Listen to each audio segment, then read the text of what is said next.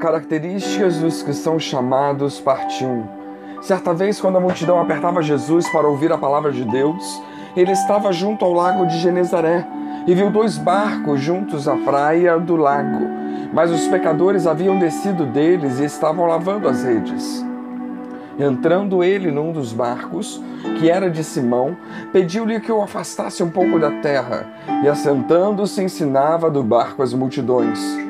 Quando acabou de falar, disse a Simão: Faze-te ao largo e lançai as vossas redes para a pesca. Ao que disse Simão: Mestre, trabalhamos a noite toda e nada apanhamos, mas sobre a tua palavra lançarei as redes.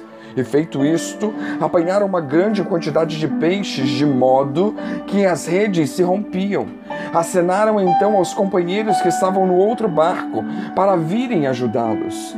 Eles, pois, vieram e encheram ambos os barcos de maneira tal que quase iam a pique. Vendo isso, Simão Pedro prostrou-se aos pés de Jesus, dizendo: Retira-te de mim, Senhor, porque sou um homem pecador. Pois, à vista da pesca que haviam feito, o espanto se apoderara dele e de todos os que com ele estavam, bem como de Tiago e João, filhos de Zebedeu, que eram sócios de Simão. Disse Jesus a Simão: Não temas, de agora em diante serás pescador de homens. E levando eles os barcos para a terra, deixaram tudo e o seguiram. Lucas 5, do 1 ao 11. Sabemos e cremos que todas as pessoas são chamadas à salvação.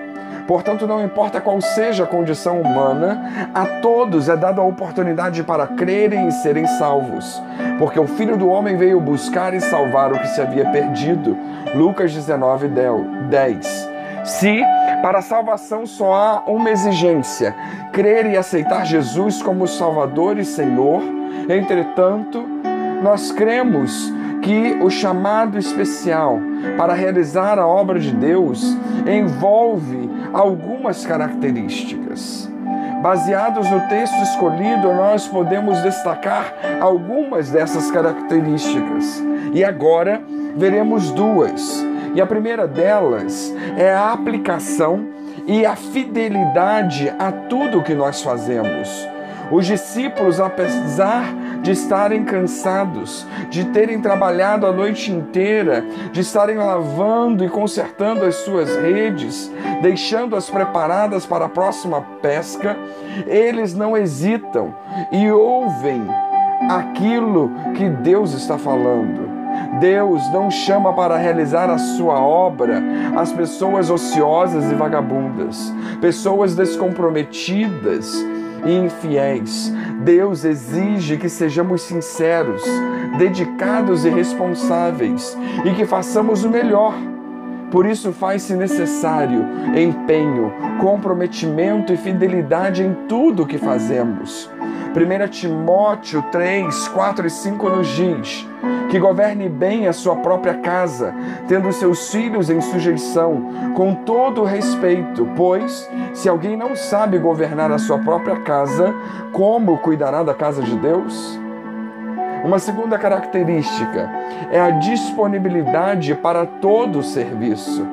Pedro era pescador, lavava e consertava as redes e cedeu prontamente o barco a Cristo para que ele pudesse do barco ensinar a multidão.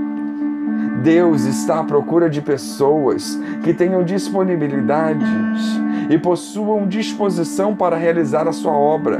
Deus não está preocupado com as nossas habilidades ou capacidades, pois Ele tem poder para capacitar e dar dons aos chamados.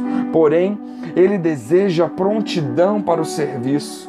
Ele deseja que sejamos corajosos e voluntários. Ele deseja pessoas que estejam dispostas a todo e qualquer trabalho e que e não quem fique escolhendo o serviço ou querendo apenas um destaque.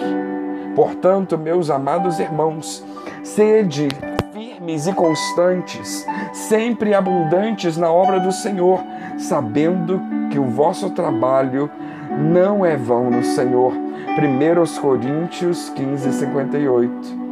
Estamos dispostos a atender ao chamado divino? Estamos dispostos a responder como Samuel, Isaías ou como Maria? Depois veio o Senhor, parou e chamou como das outras vezes: Samuel, Samuel. Ao que Samuel respondeu: Fala, Senhor, porque o teu servo ouve. 1 Samuel 3:10.